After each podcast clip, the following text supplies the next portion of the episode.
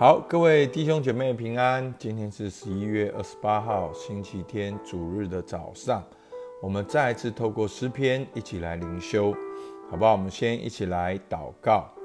亲爱的天父上帝，还是向你献上感谢，在我们生命周遭所发生的每一件事情，主啊，求你帮助我们，都能够在这件事情看见感恩的地方，看见你掌权的地方，主啊，叫我们晓得。我们要在一切的事情上认定你，说我们要认定你，因为你是我们的开始，你是我们的过程，你是我们的一切。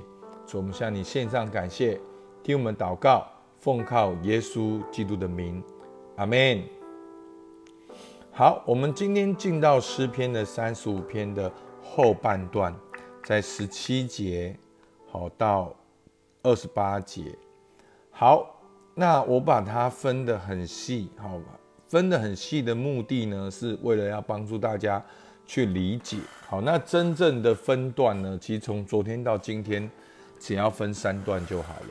好，我们来看到今天第一段，诗人求神赶快救他脱离害他的人。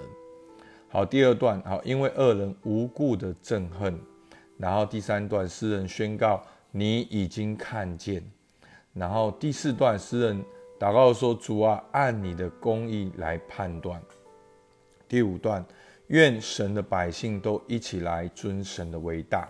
好，所以你可以看到诗人诗篇呢，有的时候感觉是一句一句的，但是它背后有他，其实就像是一个人在讲话，好，一个人在祷告，好，出来他有他的起承转合。好，我们首先我们看到第一段，诗人求神赶快救他脱离害他的人。好，是七十八节，主啊，你看着不理，要到几时呢？求你救我的灵魂脱离他们的残害，救我的生命脱离少壮狮子。我在大会中要称谢你，在众民中要赞美你。求你不容那无理与我为仇的向我夸耀。不容那无故恨我的向我急眼，因为他们不说和平话，倒想出诡诈的言语，害地上的安静人。他们大大的张口攻击我说：“啊哈啊哈！我们的眼睛已经看见了，耶和华，你已经看见，求你不要闭口，主啊，求你不要远离我，我的神，我的主啊，求你奋性兴起。”判清我的事，声明我的冤，耶和华我的神啊，求你按你的公义判断我，不容他们向我夸耀，不容他们心里说啊哈，遂我们的心愿了，不容他们说我们已经把他吞了。愿耶愿那喜欢我遭难的一同暴愧蒙羞，愿那向我妄自尊大的披惭愧蒙羞辱。愿那喜悦我冤屈得生的欢喜快乐，愿他们常说：当尊耶华为大，耶华喜悦他的仆人平安。我的舌头要终日润说你的公义，时常赞美你。阿门。好，第一段呢，我们看到诗人求神赶快好脱离拯救好害他的人，因为他渴望。在大会中要来称谢赞美神，那恶人的行为呢？好，在第二段无故的憎恨诗人。好，这个无故好说，诗人说不容他们无故恨我的，向我急眼。无故的憎恨是恶人对异人的反应，有的时候就是看异人不爽。好，恶人看异人。的正直就不高兴，恶人看异人的敬拜，看异人的蒙福就不高兴，所以他们是无故的憎恨。所以有的时候也不用太去想，我们当然要反省，要察觉。可是当基督徒在世界上，好作恶的就恨恶光。好，其实我们要习惯，因为当你是光的时候，你按照神的方法。你一定会有影响力，好表现出来的，好像约瑟一样，你会承受产业，你会带来影响力，而恶人就会开始反击，他会想要你跟他一样。那当你跟他不一样的时候呢，他就会想要，他就会无故的来憎恨你。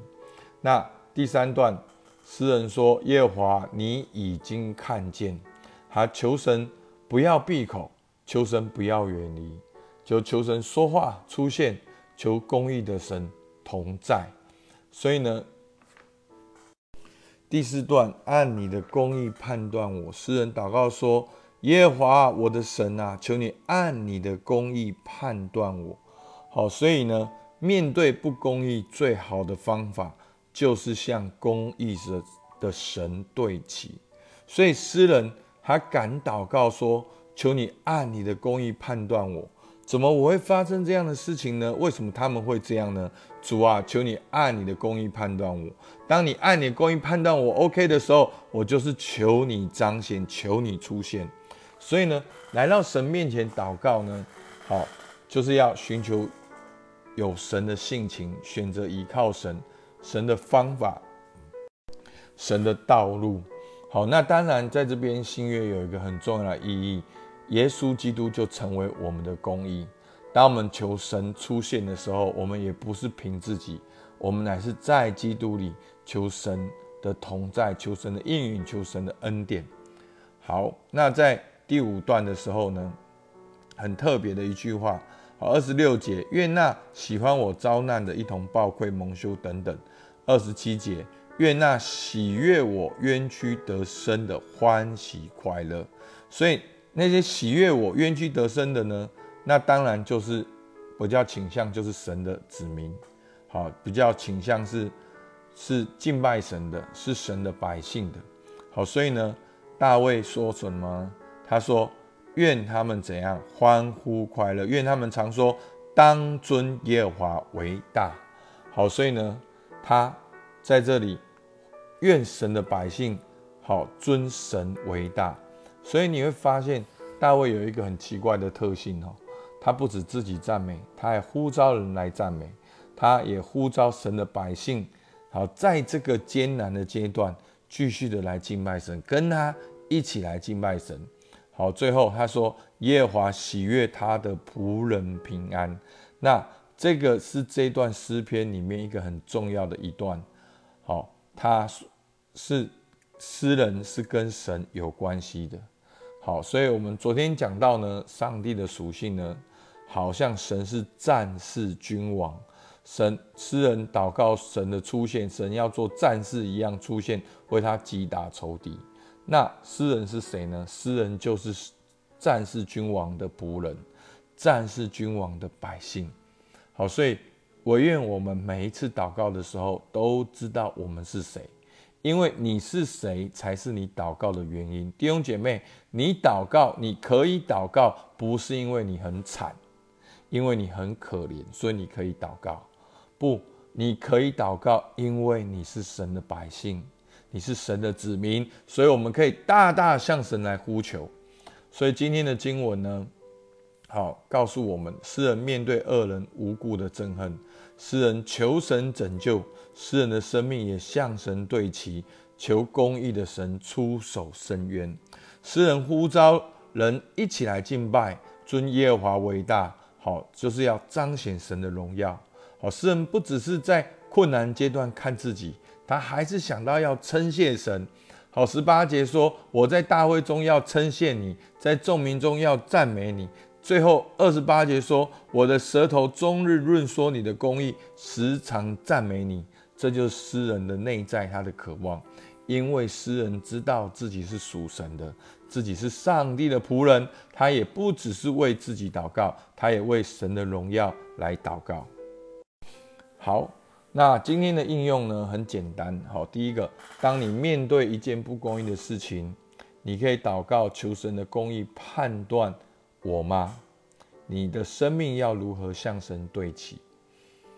第二个，诗人渴望来敬拜，诗王诗人渴望神的百姓一起来敬拜。面对生活各样挑战的你，你的心情是什么？你要如何转向神的殿，渴望来敬拜呢？好，求神求神帮助我们，越大的挑战，越渴望来敬拜。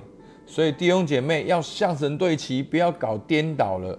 我们有一个很奇怪的思维，就是好像越大的困难就要靠自己去解决，然后才能够来敬拜，完全搞颠倒了。越大的困难，越大的赞美，越大的挑战，越大的敬拜，越大的感谢。所以求主帮助我们。所以有的时候困难大到我们忘记我们是谁。当你知道你自己是属谁的，好，这对你的意义是什么？